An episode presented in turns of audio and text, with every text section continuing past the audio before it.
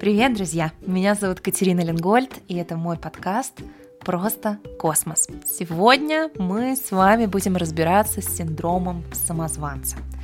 Что в мозге является причиной нашего обесценивания своих знаний, опыта, и почему многие на самом деле испытывают не синдром самозванца, а перфекционизм и прокрастинацию, как их друг от друга отличить. Еще мы поговорим с вами про то, как можно активировать и деактивировать самозванца, и какие внешние факторы на это влияют, и почему логикой и рациональным мышлением не всегда с ним можно справиться. Перед тем, как мы начнем, скажу пару слов о себе и о этом подкасте. Большую часть своей жизни я посвятила бизнесу и космосу. К 23 годам я продала свой стартап и стала вице-президентом аэрокосмической компании в НАСА в Кремниевой долине. А потом я жутко выгорела. И тогда я осознала, что успех и счастье – это совсем не одно и то же. И именно тогда я открыла для себя другой космос. Тот, что находится внутри каждого из нас – я по уши влюбилась в мозг, начала его активно изучать, начала изучать нейрофизиологию лучших мировых экспертов и применять полученные знания. Так, за последние два года я написала два бестселлера про мозг и продуктивность и основала недавно Институт нейроинтеграции в Калифорнии. В этом подкасте Раз в неделю за чашечкой чая в уютной атмосфере я делюсь научно обоснованными техниками управления и понимания своего мозга. И моя задача в этом подкасте — влюбить вас в ваш мозг. Я очень хочу, чтобы вы увидели, какой невероятный потенциал заложен в каждом из вас. И чтобы вы этот потенциал реализовали. Ну а теперь поехали. Ты знаешь, э, первое, о чем я хотел поговорить, это тема, которая почему-то два года как звучит из всех утюгов и из уст всех специалистов. Все как-то неожиданно приобрели новый синдром. Синдром самозванца. Причем, понимаешь, это вот это даже звучит как, ну вот, то есть словосочетание синдром, это уже как какая-то не очень хорошая штука.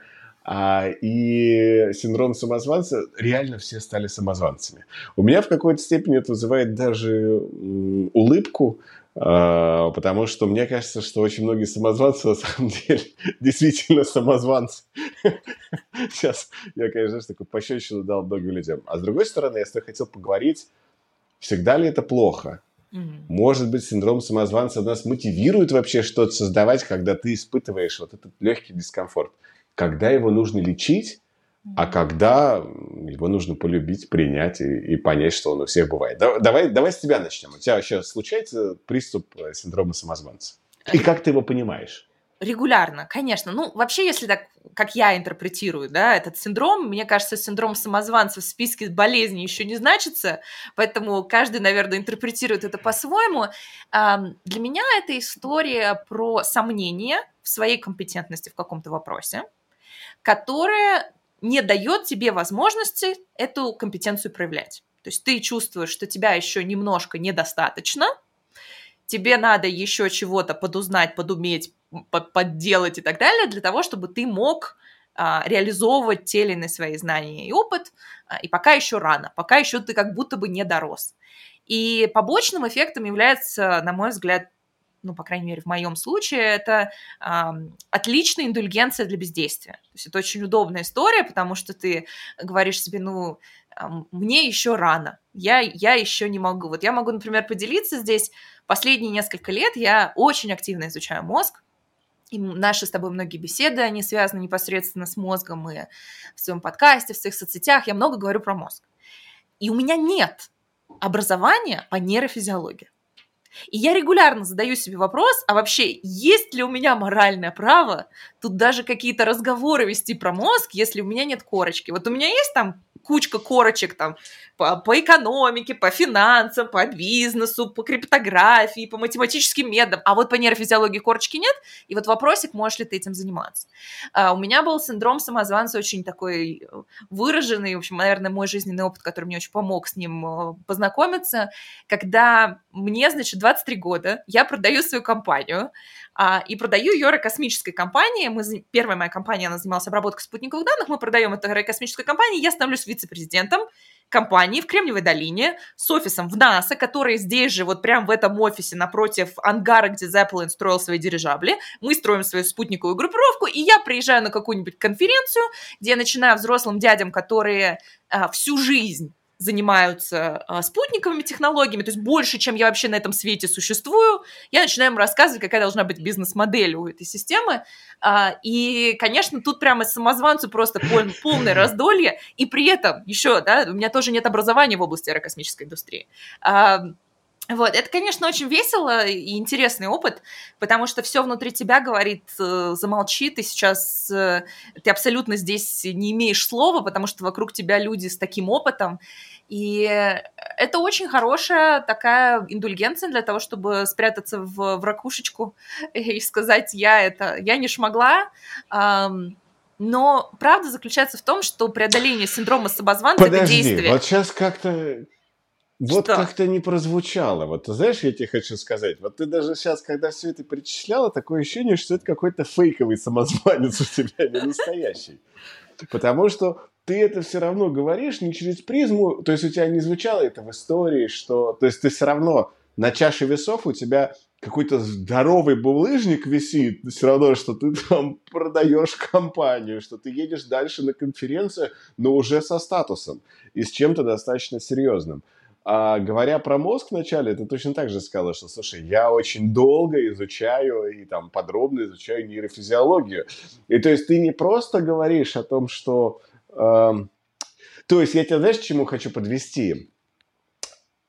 Самозванец – это когда э, ты много знаешь, или это когда... То есть почему... Я причины не могу понять, почему он возникает. Потому что Мгм. вот из всего, что ты сказала, непонятно, почему он у тебя мог возникнуть. Потому что, по большому счету, вдруг? есть определенные ачивки, да, которые со стороны выглядят как классные достижения. М. Со стороны. М. Но со стороны ты вот очень хорошо сакцентировал, потому что это все со стороны, а для внутреннего самозванца важно не со стороны, а важно изнутри. И ты, конечно, как всегда, здесь не в бровь, а в глаз, потому что а, ты можешь быть трижды международным, дважды лауреатным, ты можешь иметь вагон этих дипломов и вагон каких-нибудь Forbes публикаций, и все равно сидеть с собой и думать, что, блин, меня недостаточно. И причина этих сомнений, мне кажется, здесь есть такие две, две грани у этого. Ну, первое, действительно, то, что я уже упомянула, это прекрасная индульгенция к бездействию, да? Когда ты можешь использовать вот это чего-то, я еще не до конца подготовился к жизни, к тому, чтобы сидеть и, а, ну, что называется, не высовываться, не рисковать, и это звучит очень логично, то есть ты таким выглядишь очень а, разумным, взвешенным человеком, который просто не хочет а, наделать, наломать дров, наделать каких-то глупостей, и поэтому он сейчас пока еще вот набирается компетенции, и вот где-нибудь к 90 годам он начнет их использовать, дай бог. Вот, а, это как бы первая сторона вопроса, и я думаю, что очень многие самозванцы, на самом деле, это люди, ам, у которых очень сильно выражен перфекционизм, и вторая сторона перфекционизма – это всегда прокрастинация. И, по сути, вот это вот недостаток компетенции является их способом отложить действие. Это очень легко объяснимая с точки зрения нейрофизиологии история. Мы можем в это заглянуть, если интересно даже, как эта штука может работать. Хочешь? Интересно, но я хочу здесь тебя на, се- на секунду прервать. Э, Я хочу тебя спросить, а как по-английски синдром самозванца? Imposter он... syndrome. Как? М, э, А ты можешь этимологию, то есть по-русски я понимаю, мне интересно, есть ли совпадающая э, этимология происхождения в английском языке и в русском? Потому что в русском понятно, что самозванец это там сам себя позвал, типа, ну что меня никто не звал, а я сам себя типа позвал и сам себя назвал и сам себя завел, как-то знаешь, то есть вот так вот звучит. М, Интересно, кстати, откуда в английском языке это слово произошло, и то есть вот в чем корень, откуда это все у нас вообще пошло. Вот, вот давай про мозг просто, а Мгм. потом про социальную составляющую. Слушай, я мой самозванец уж точно в этимологию э, латинского imposter точно не полезет. Ну, то есть это будет прям вообще совсем-совсем. Вот. Но если говорить о русской вариации, да, сам себя позвал. То есть, грубо говоря, ты сам для себя решил, да, что ты молодец, что ты там, я не знаю, ну, ну, кто такой самозванец, да, давай посмотрим а, чисто даже исторически, да, это тот, кто там притворяется, ешь, царь-то не настоящий, да, то есть вот само, там, не знаю, царь-самозванец, который реально не имеет никаких никаких прав на трон, вот, там, седьмая вода на киселе, он, значит, его там кто-то посадил, вот он теперь сидит и всеми заправляет, а, совершенно не имея никаких легитимных на то оснований.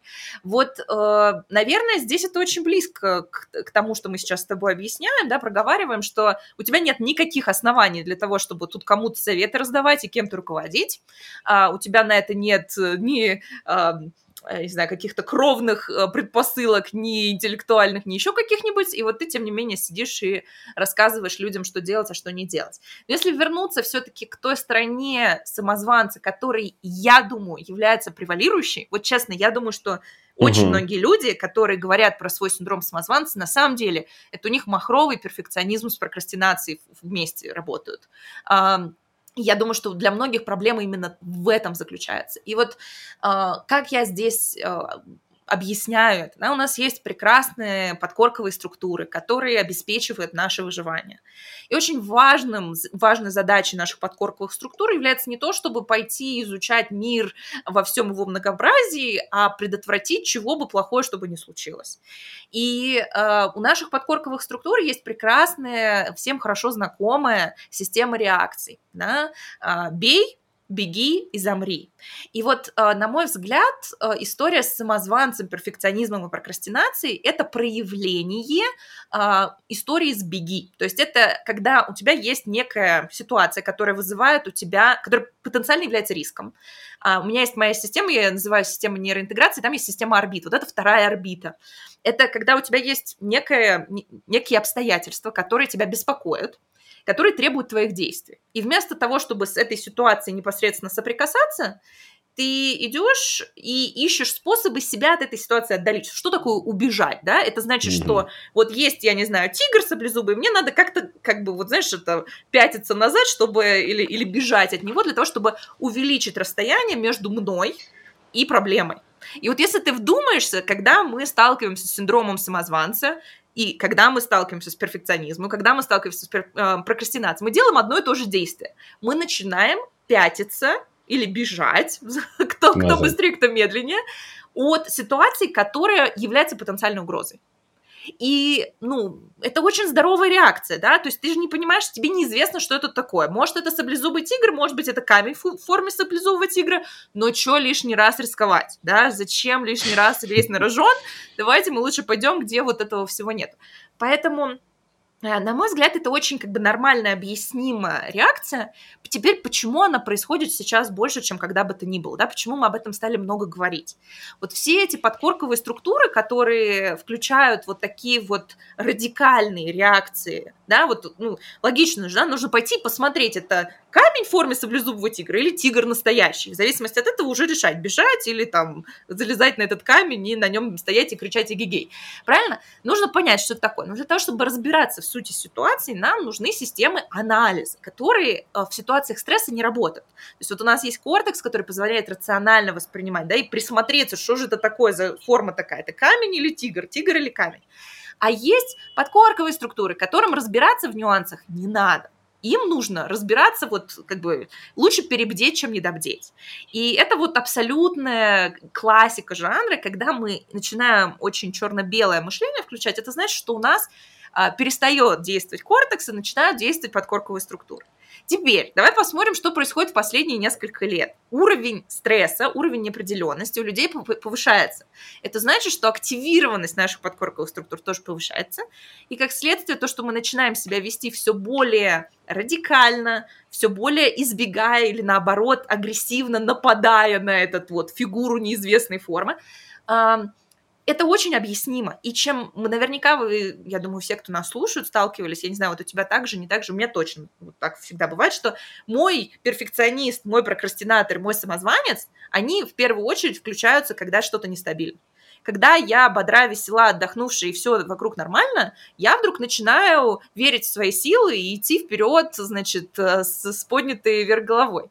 А вот, а все эти вопросики, они начинают выползать, когда в жизни много стресса, много неопределенности. А, поэтому у меня есть гипотеза, что тут несколько вещей работают вместе.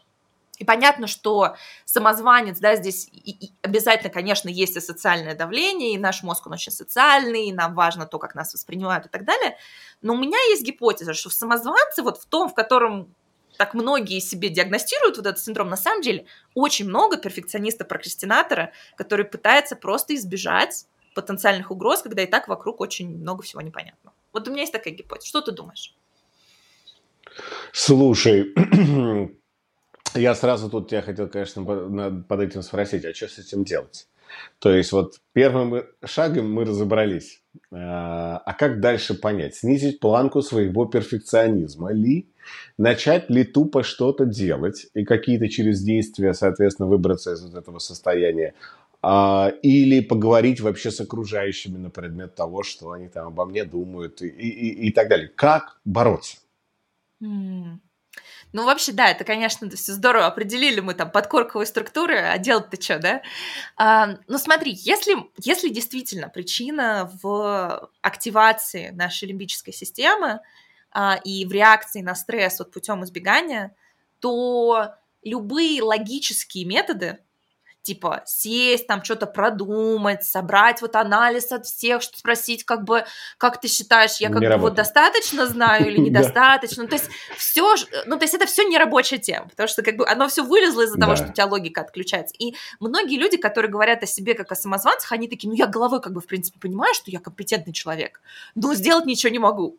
То есть как бы здесь делать не в, ну, как бы не в голове в смысле кортекса и в смысле нашей способности анализировать свои там знания и незнания, а это эмоциональная история.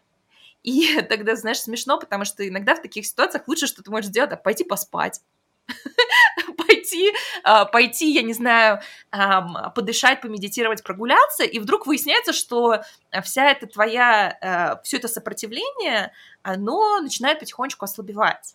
Потому что нужно понимать, что наш мозг, он нам не враг, он нам защитник, да, то есть вот он пытается нас защитить от чего, чего-то неблагоприятного. И, может быть, да, какими-то не самыми эффективными методами, но реакция лимбической системы – система защиты. И если мы можем стабилизировать свое состояние, вот я, есть такой термин, а, я его придумала, мне оно очень нравится, называется интеграционное состояние, когда ты в состоянии спокойного тонуса, то есть ты не перевозбужден и не в состоянии апатии. И вот в этом состоянии все отделы твоего мозга, они работают в синхроне, они, а, твой кортекс и твоя лимбическая система общаются, хорошо общаются, вместе пытаются понять, что же происходит, тигр не тигр, да, бежать не бежать. И это очень здорово. И решением огромного пласта проблем реша... Э, э, заключается в том, что тебе нужно вернуться в это состояние. Поэтому говорят часто, переспи с этой мыслью. Ты не с мыслью спишь, ты просто спишь. И пока ты спишь, ты возвращаешься в это интеграционное состояние, и ну, с утра уже с другом, в другом состоянии ты видишь эту ситуацию иначе. Это история, с mindfulness практиками, когда ты снижаешь уровень стресса. И когда ты снижаешь уровень стресса, ты понимаешь, что уровень кортизола, это непосредственно связанные вещи. У тебя высокий уровень кортизола, у тебя активирована лимбическая система. Весь, эм, весь вот этот вот э, клубок, он нередко в своем ядре имеет именно твое психофизическое состояние. И зачастую работать надо с ним, а не с головой. Вот я бы, если вы замечаете, что ваш а, вот этот самозванец, он просыпается, когда вы устали, когда много неопределенности, когда много стресса, я думаю, что бороться нужно не с самозванцем, а работать нужно с стрессом. С а с кортизолом. Угу. А как а, давай я тебя здесь сразу же, знаешь, мы никогда не можем коротко одну тему ответить, но я тебя сразу спрошу. У тебя есть какие-нибудь две-три самых любимых, проверенных практики э, эффективной работы с кортизолом? Смотри, с кортизолом быстро не поработаешь, а, потому что высокий уровень кортизола, он уже является последствием а, длительного времени нахождения с высоким адреналином, вот. То есть обычно как происходит? У нас сначала повышается угу. уровень адреналина, норадреналина, и э, это связано с мобилизацией ресурсов, то есть что-то произошло, какая-то жесть, вот, и само по себе эта разово произошедшая жесть, она как бы не приводит к тому, что у нас сильно повышается кортизол. Кортизол это такая, знаешь, более инертная история, то есть она как бы с, с определенной задержкой начинает срабатывать.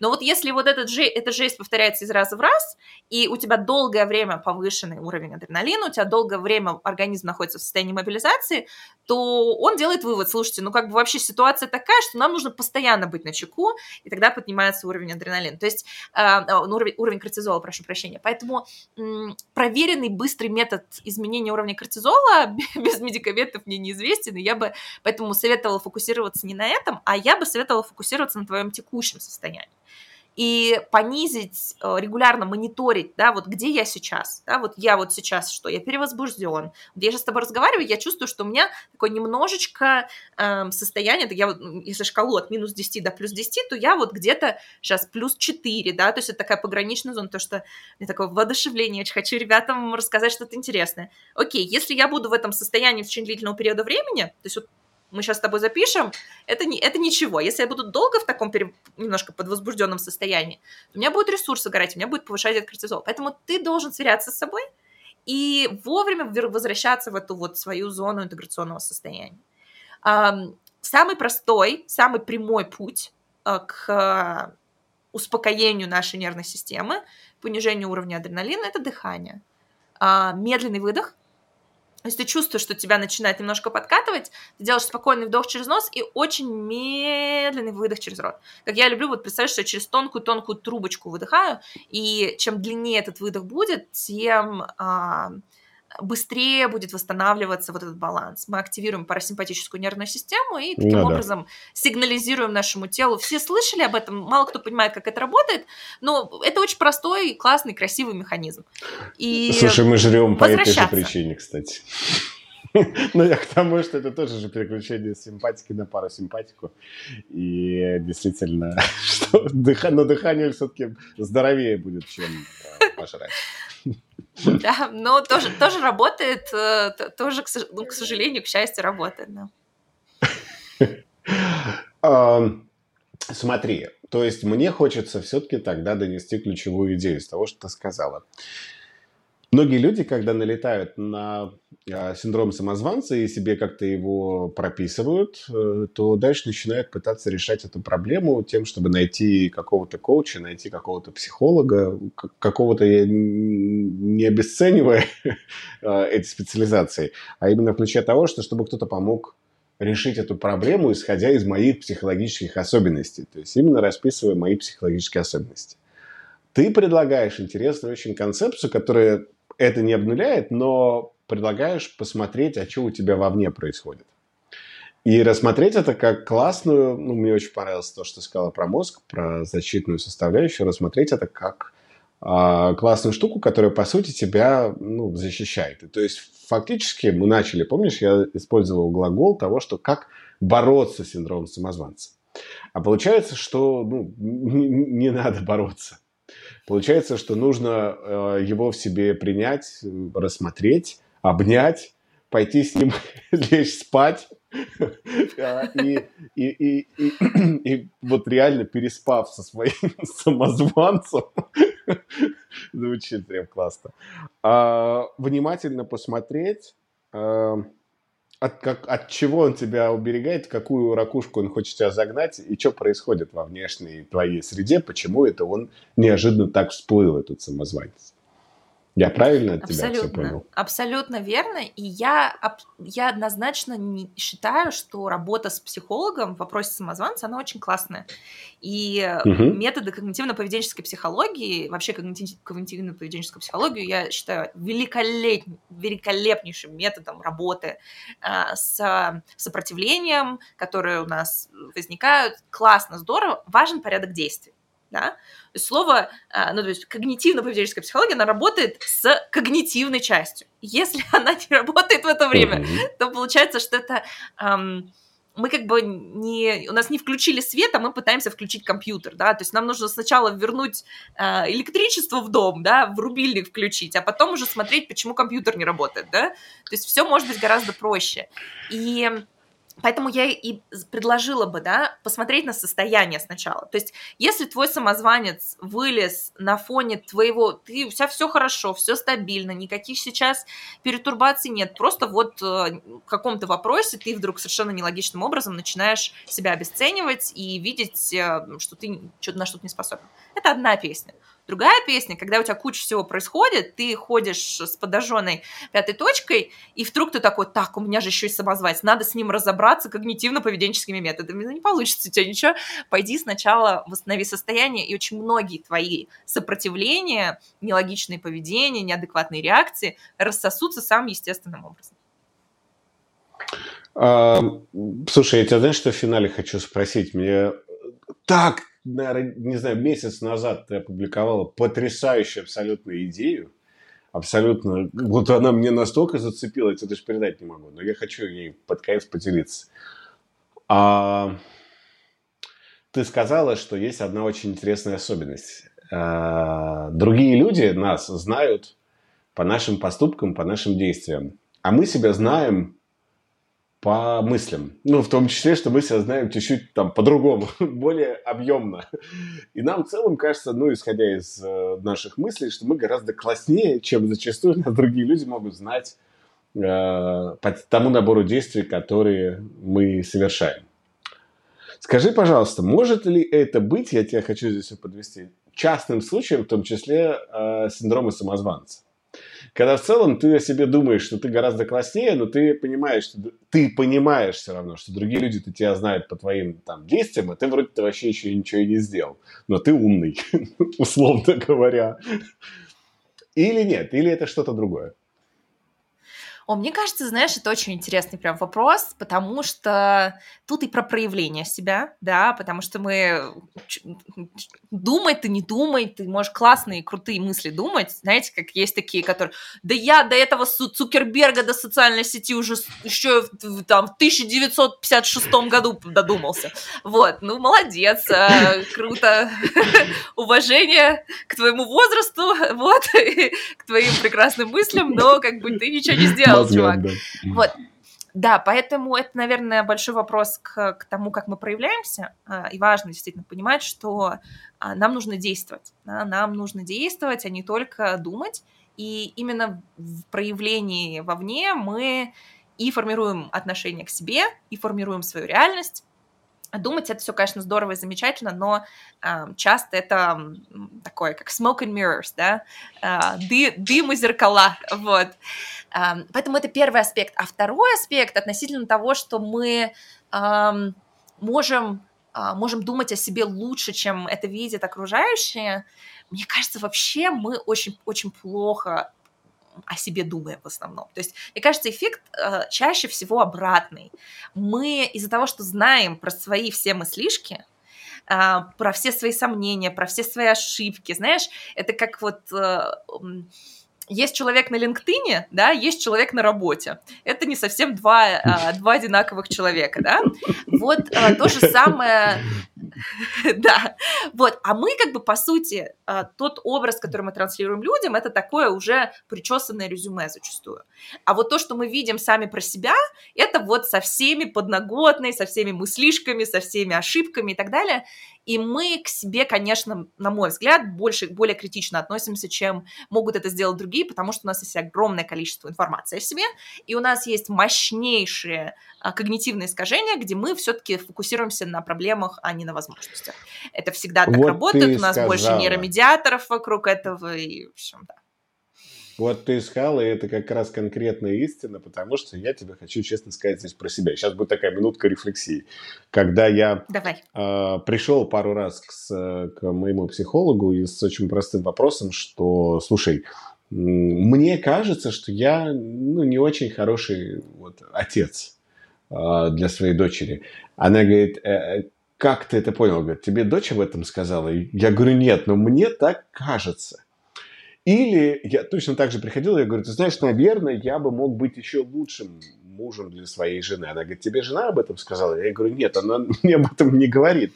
То есть, что нам в рамках ролевых аспектов, вот этих, именно в ролевых, а, очень часто кажется, что, ну, что мы не дорабатываем. Но я почему здесь как раз заострил на этом внимание, что ты же понимаешь, что я не приходил к психологу с этим вопросом в момент, когда у меня все было зашибись.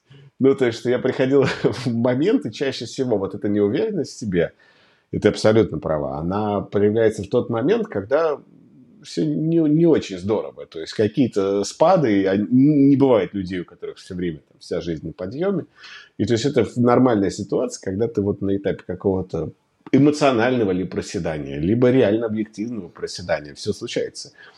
И ты в этот момент, у тебя начинает играть вот эта штука, и ты в том числе можешь быть э, неуверенным во всех аспектах, не только профессиональных, когда синдром самозванца там реализуется, знаешь, ну, наверное, я, кстати, не слышал про это, но, наверное, кто-нибудь также чувствует себя самозванцем, там, я самозванец как любовник, например, хотя такого ни разу не слышал. И не уверен, что существует, но, но они, просто, они просто это про себя думают. Не, не, ты знаешь, я почему-то даже думаю, что так не думают. Там как раз физиология берет вверх, и хотя не знаю, может быть, у мужчин так не бывает, а у женщин бывает. Но очень, короче, интересная штука. И вот действительно ты права. То, что вот этот контекст и контекст состояния, и, в какие моменты ты чувствуешь себя недостаточно уверенным в себе, вот это очень важно. И важно обращать на это внимание и понимать, а что тебя к этой идее привело. И, и почему тебя это защищает. И вообще твоя концепция в отношении того, что э, все, что у нас проявляется, это в той или иной степени нам для чего-то нужно, ну, то есть как защитная реакция мозга или что-то еще, это очень любопытно.